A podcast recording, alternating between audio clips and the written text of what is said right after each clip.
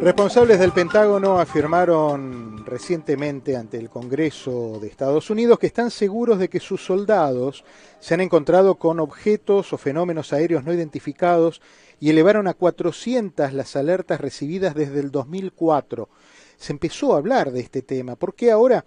Porque se decidió precisamente acabar con los estigmas sobre el tema de la vida extraterrestre, de los ovnis, con el sentido que los militares informen a sus superiores cuando se encuentren con un fenómeno de este tipo. Jaime Maussan es periodista, es investigador, es una autoridad en el tema desde hace muchos años y tengo la posibilidad de charlar con él. Don Jaime, bienvenido. Diego Vaz lo saluda. ¿Cómo está? Muchas gracias. Muy bien, muy bien. Jaime, ¿le, ¿le, sorprendió algo de lo que ha escuchado que trascendió de estas presentaciones que hicieron en el, en el Congreso americano? Sí, bueno, eh, esto se ha venido gestando desde el 16 de diciembre del 2017, cuando el New York Times publicó un artículo revelando que el Pentágono habría venido realizando investigaciones en secreto uh -huh. del fenómeno y también de que habían recibido presupuesto. Desde ese momento, pues, eh, eh, se empezó a abrir el tema, se liberaron al menos tres videos, luego vendrían más videos de pilotos de combate, donde se ven a estos objetos, lo cual llevó a reuniones secretas de esos pilotos con eh, los congresistas. Estos empezaron a recibir la información y se dieron cuenta que esto era absolutamente cierto. Uh -huh. y, y, a partir de ese momento hubo dos uh, leyes muy importantes que se firmaron, una por el presidente Trump, curiosamente el mismo día, el 27 de diciembre del 2020, yo ya no, un año después, el mismo día, el 27 de diciembre del 2021 por Joe Biden, sí. donde obligaban ya de manera legal al Pentágono a abrirse y a empezar a revelar esta información al pueblo de los Estados Unidos. Yo lo que leo es que usted lo que está planteando es que lo que viene ahora, lo próximo que viene es, es una, una gran desclasificación de todo este material Correcto. que Estados Unidos tiene desde hace muchos años. Eh, cuando decimos muchos años, obviamente aparecen referencias eh, obligadas, como el caso Roswell, como eh, algunas otras que, que, bueno, dan lugar a, han dado incluso lugar a películas como el famoso Área 51 y todos esos lugares, que sistemáticamente a lo largo de la historia han sido negados. Y ahora parecería haber un sinceramiento, ¿no? Sí, pero no, nosotros no esperamos que el uh, gobierno vaya a aceptar en algún momento que le ha mentido al pueblo de los Estados Unidos. Aceptar la existencia del caso Roswell implicaría mentir porque ahí se recuperaron seres, se recuperaron naves uh -huh. y en otros casos similares. Entonces, ellos lo que van a tratar de decir, el fenómeno es ahora, es a partir del 2004, con el incidente del portaaviones Nimitz. Sí. A partir de ahí tenemos las evidencias, y ellos no van a querer tocar ni aceptar que en el área 51 hay naves que han analizado que se ha hecho retroingeniería de la tecnología extraterrestre.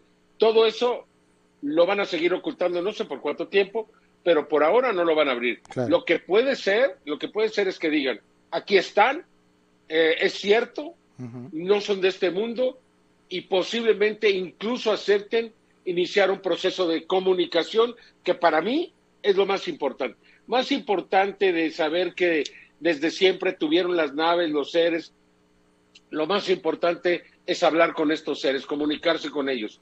Y, y espero que, que, a partir de que se acepte el fenómeno como tal, pues se inicie el proceso de comunicación.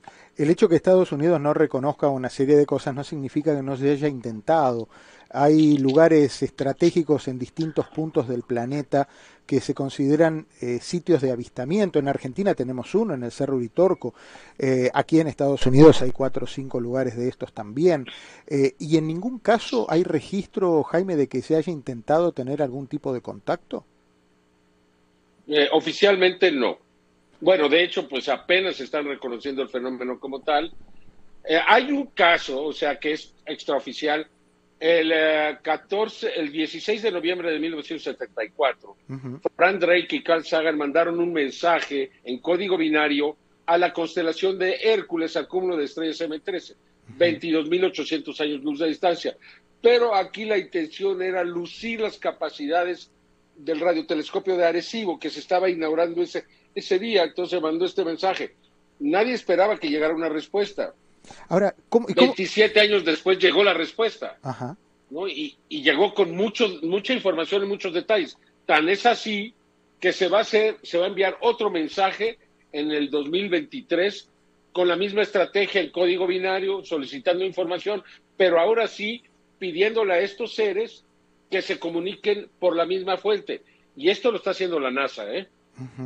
Pero ahora la, comunicación, ayúdeme a entender cómo funcionaría esta comunicación. ¿Sería luminosa? ¿Sería por sonidos? ¿Con algún tipo de código universal? Porque, o sea, que no, hay que ver el idioma que, esta gente entiende como para decodificar algún tipo de mensaje, ¿no? Pues sería enviar un, un mensaje en código binario en forma electrónica, en bits, bits electrónicos al espacio. Bueno, si se repite la experiencia anterior. Yo no sé si, si, si se vaya a intentar por otro medio, eh, quizá ya lanzarlo, vamos a decir, a los que están aquí, para que lo puedan recoger, porque ya vimos que con el código binario sí podemos establecer un, lenguaje de comunicación.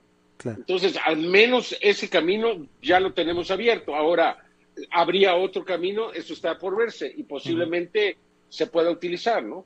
Claro, claro.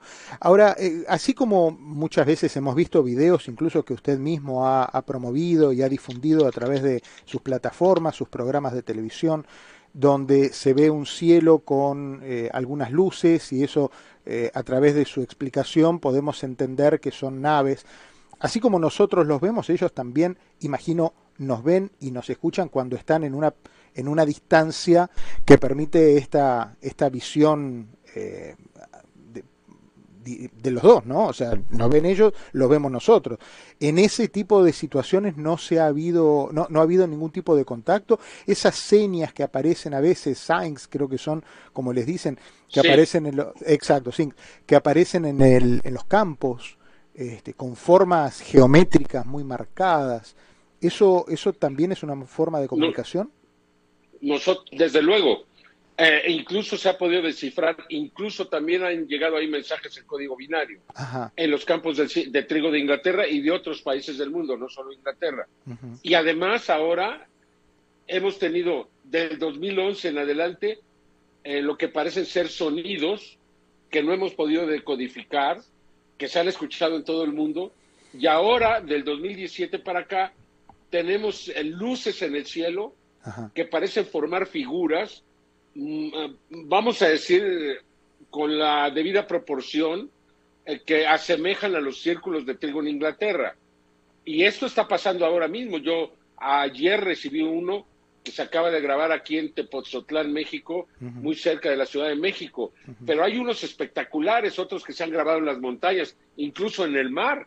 O sea, parecería que son producidos por reflectores, pero no hay reflectores, no hay haces de luz, no hay nada que se haya podido determinar. Entonces debemos de considerar que son, son también mensajes, intentos de comunicación. Para mí hay una sola intención de estos seres, que reconozcamos que no estamos solos, punto. Eso es lo que ellos quieren, que reconozcamos que pues realmente eh, eh, estamos siendo visitados. Ahora, dicho eso, eh, ellos a lo mejor quieren solamente dejarnos saber que no estamos solos, pero una vez que nos enteremos de eso, nosotros, cuando digo nosotros hablo de los humanos, la raza humana, vamos a querer saber más de ellos, como usted bien menciona. Comunicarnos. Lo, importante es comunicarnos, saber, tratar de entender eh, de dónde vienen o hacia dónde vamos nosotros como una evolución, asumiendo que ellos son una evolución, ¿correcto? Desde luego, desde luego. Y ellos demuestran con su presencia aquí que, es posible llegar a, ese tipo de desarrollo. Ellos pudieron sobrevivir porque nosotros como vamos, nuestra civilización no le quedan 100 años. Si no hay cambios eh, sustanciales, eh, lo que estamos haciendo es absolutamente suicida, ¿no? No solamente el cambio climático, la extinción de las especies, la contaminación por el plástico de los suelos, de las aguas, o sea, tenemos tantos problemas que resolver y lo podemos hacer, pero tenemos que tener esa conciencia y esa determinación. Y creo que la aceptación del fenómeno nos podría dar e, esa, esa determinación de la que hablo para iniciar el proceso de comunicación. Y comunicándonos, pues yo estoy convencido de que el ser humano cambiaría por completo y sería, eh, sería un incentivo muy importante para sacrificarnos y lograr lo que fuera necesario e iniciar este proceso que nos integraría a una comunidad cósmica universal. Eh, quienes han eh, investigado un poco algunas de, las, de los trascendidos de las conferencias que hubo recientemente, eh, tan pronto como este martes, ¿no? en el Congreso, hablan, alguien mencionó algo como humanos del futuro. ¿Qué es exactamente eso? ¿Cómo deberíamos entender eso? No, este, bueno, cuando no se quiere aceptar que hay seres que vienen desde lejos, entonces tenemos que darles una explicación. Son de aquí, ¿no? son de aquí pero del futuro, ¿no? O son de aquí, vienen de, debajo del suelo, son intraterrestres o son humanos del futuro. Desde luego que cualquiera de esas dos posibilidades sería mucho más compleja, difícil, que si se trata de seres que vienen de otros planetas. Eso es normal. ¿Cómo lo hacen? Pues han encontrado la manera, quizá a través de atajos cósmicos, de gusanos, agujeros de gusano en el espacio. Ellos han encontrado la manera de hacerlo y están aquí. Eso es lo importante. Tal vez la petulancia que tenemos la raza humana eh, infiere que después de tantos años que ha habido avistamientos, que hay algún tipo de, manifestaciones, de gente que ha tenido retratos, fotografías de, luces en el cielo, uno dice, bueno, pero vamos a poner 60, 70 años, ¿por qué no se comunicaron? con esa sensación de que ellos quieren comunicarse con nosotros, no nosotros con ellos. ¿Qué explicación le encuentra a esa gente que dice... Ellos lo han intentado, ellos lo han intentado, pero, o sea, mientras nosotros no tengamos esa determinación, mientras nosotros no hayamos aceptado lo que estamos haciendo ahora, pues hay un límite en lo que ellos pueden hacer. Por eso los crop circles, por eso las señales, por eso los sonidos, porque hay estos intentos, pero incluso hay contactados yo creo que muy pocos son auténticos, cuidado. Yo creo que son muy pocos los que han ofrecido las evidencias que nos permiten establecer que son realmente contactados. Y a través de ellos hay algunos mensajes interesantes, pero hay muchos, muchos seres humanos, la mayoría, que, o, realmente alucinan o, se creen o se autosugestionan de que están en contacto con seres de, de otros planetas. Yo realmente creo que muy, muy pocos humanos han tenido ese privilegio. ¿Usted ha tenido contacto con alguno? No. Bueno, con personas, eh, con Billy Mayer, que me parece que podría ser uno de los reales, eh, pues eh, creo que con él, porque, repito, son, son muy pocos los que verdaderamente han estado en comunicación con estas inteligencias. Abducidos, secuestrados, sí, conozco algunos. ¿Qué quiere decir? Que son personas a las que se les investigó. Es decir, se los llevaron, les pusieron un implante o, ha habido un seguimiento de, esas personas y en ocasiones eh, vuelven a tener eh, episodios de secuestro, pero eh, repito, una cosa es ser un abducido, otra cosa muy diferente es ser un contactado. Ayúdeme, ayúdeme a entender la diferencia entre uno y otro. el, el, abducido pues tiene encuentros más allá de su voluntad, eh, son encuestos casuales, breves, donde no hay comunicación de ida y vuelta. El contactado es aquel que, establece una relación personal, que, que, tiene respuestas, que hace preguntas y tiene respuestas. El abducido no es así, el abducido son prácticamente el 90% de ellos son sujetos de investigación, alguna investigación científica que están haciendo los seres, ¿no? Y son la mayoría. La hay, hay muchos secuestrados, hay pocos contactados. Cuando usted comenzó a, trabajar este tipo de investigaciones, hace muchos años, por cierto, eh, la gente lo, lo, escuchaba con, con fascinación eh, y evidentemente contaba con muchísimos menos elementos técnicos de los que cuenta hoy en el 2022 cómo la tecnología lo, fue ayudando para encontrar respuestas a través de certificar que las fotos que le mandaban sean ciertas, que los videos que le mandaban tenían, tenían, eran veraces. ¿Cómo, fue en, su caso personal ese trabajo de, ir construyendo la historia de, la ufología? Efectivamente, en los primeros años, pues no había prácticamente elementos que nos permitieran determinar la autenticidad de una imagen, de poder eh, sacar el mayor provecho de una imagen en video o en fotografía. Eh, tuvimos nosotros que, y sigue siendo muy importante, tener el apoyo de testigos, de gentes que hayan vivido la experiencia o, que nos cuenten cómo, cómo ocurrió. En los últimos tiempos, eh, como ahora hay tantas cámaras ya de video, pues es frecuente que de un solo caso recibamos 5 o 10 videos. Antes era imposible. Recibir dos videos de un mismo caso era eh, una suerte, era un, garbanzo de a libra, como dicen, pero realmente pues fue, fue muy poco a poco. Y también la, abundancia de las cámaras. O sea, yo en el 91 me doy cuenta en el eclipse total de sol que en el futuro, pues eh, eh, lo, más importante va a ser que que la gente va a tener una cámara en las manos. Y, jamás imaginé que iba a ser a través de los teléfonos celulares, ¿no? Y así ha sido entonces los celulares, y ahora con cámaras de alta definición, pues ahora estamos obteniendo muchas imágenes bien grabadas. La gente se quejaba, ¿por qué siempre son borrosos? ¿Por qué son puntitos? ¿Por qué esto? Pues porque no había la tecnología que tuviera el acceso de las personas, ¿no? Claro. Y ahora sí la hay, y ahora las imágenes son superiores. Yo cada semana, yo tengo un programa de televisión, creo que nadie hace esto en todo el mundo. Yo presento los avistamientos de las últimas dos semanas. Y cada semana, en cada episodio, tengo varios casos verdaderamente eh, impresionantes, verdaderamente sorprendentes, ¿no? Cada semana. Eso eh, a los inicios pues era imposible, ¿no? Además de que los videos eran malos, no había tantos. Y dígame, ahora eh, es al revés. Y, ya lo ha tenido oportunidad de, poder armar un, un, mapa, un recorrido, eh, digo, puesto sobre un planiferio, por ejemplo, sobre un mapa mundi. Cuando va poniendo con puntitos en los lugares donde se realizaron los avistamientos, ¿hay algo que pueda inferir de eso? ¿Arroja algún resultado? ¿O por zonas, o por clima, o por, o por algo? Sí, sí, tenemos algunas zonas. me voy a referir a dos de ellas, ¿no? Por ejemplo, una es el, el volcán Popocatépetl aquí en México. Eh, incluso nosotros pusimos una cámara permanente, una cámara de alta resolución, de una cámara de, buena definición, una cámara 4K con eh, capacidades nocturnas, etcétera.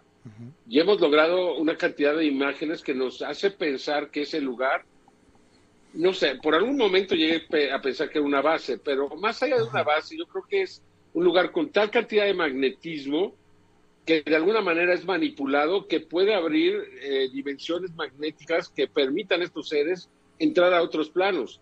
Porque tenemos imágenes de objetos que salen del cráter, tenemos imágenes de objetos que entran al cráter, pero me refiero a muchas imágenes, no, no, no, no una o dos, tenemos decenas, quizás cientos de imágenes con esas características. Entonces, ¿Qué es lo que pasa en el Popocatépetl? Sabemos desde el 96 que la Universidad de Dresde de Noruega vino y determinó que era el lugar con la mayor cantidad de magnetismo en el mundo, al menos en ese momento. ¿No? Y, entonces esa podría ser la explicación.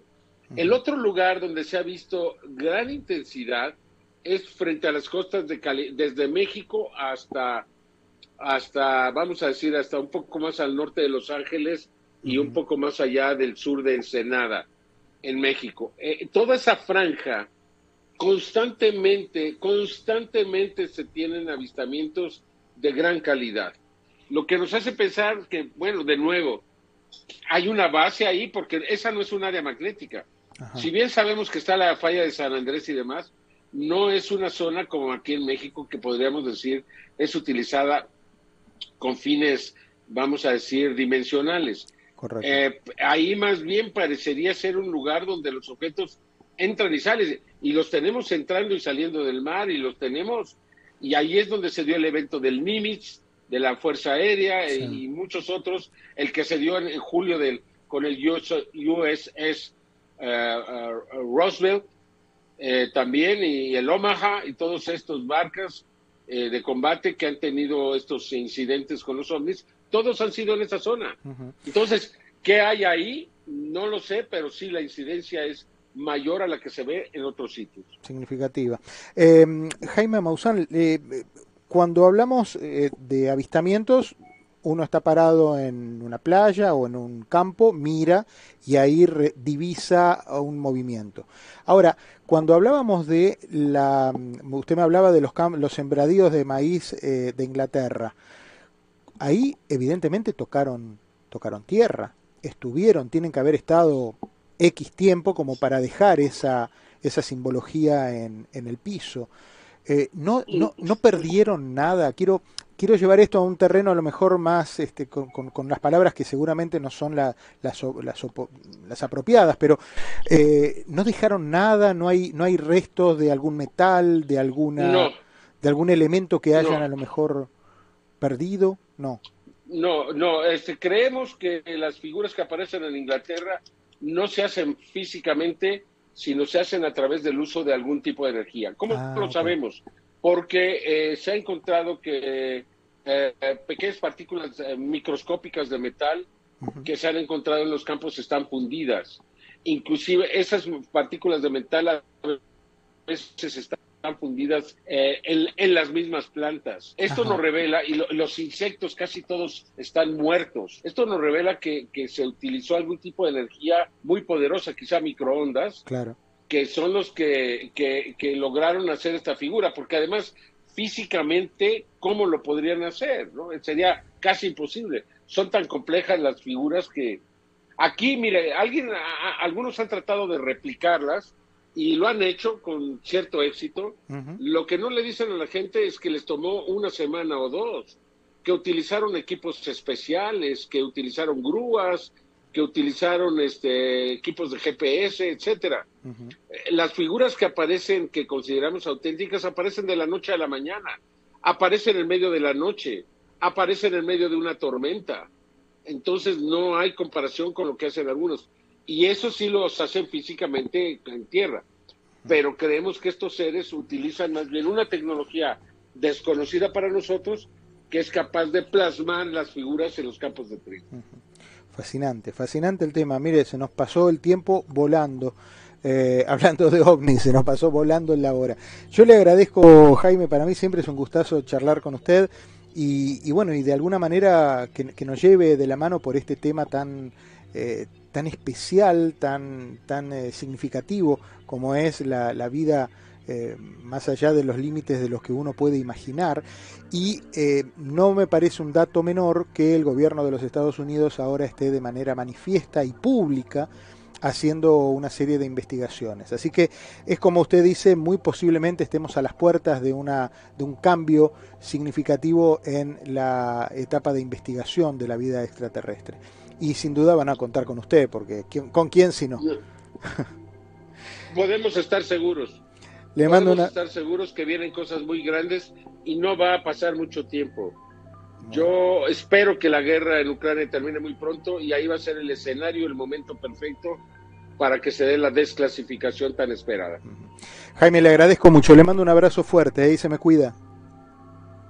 Un abrazo. Hasta cada momento. Jaime Maussan, periodista, investigador, una de las autoridades en el tema ovni que también pasó por la radio.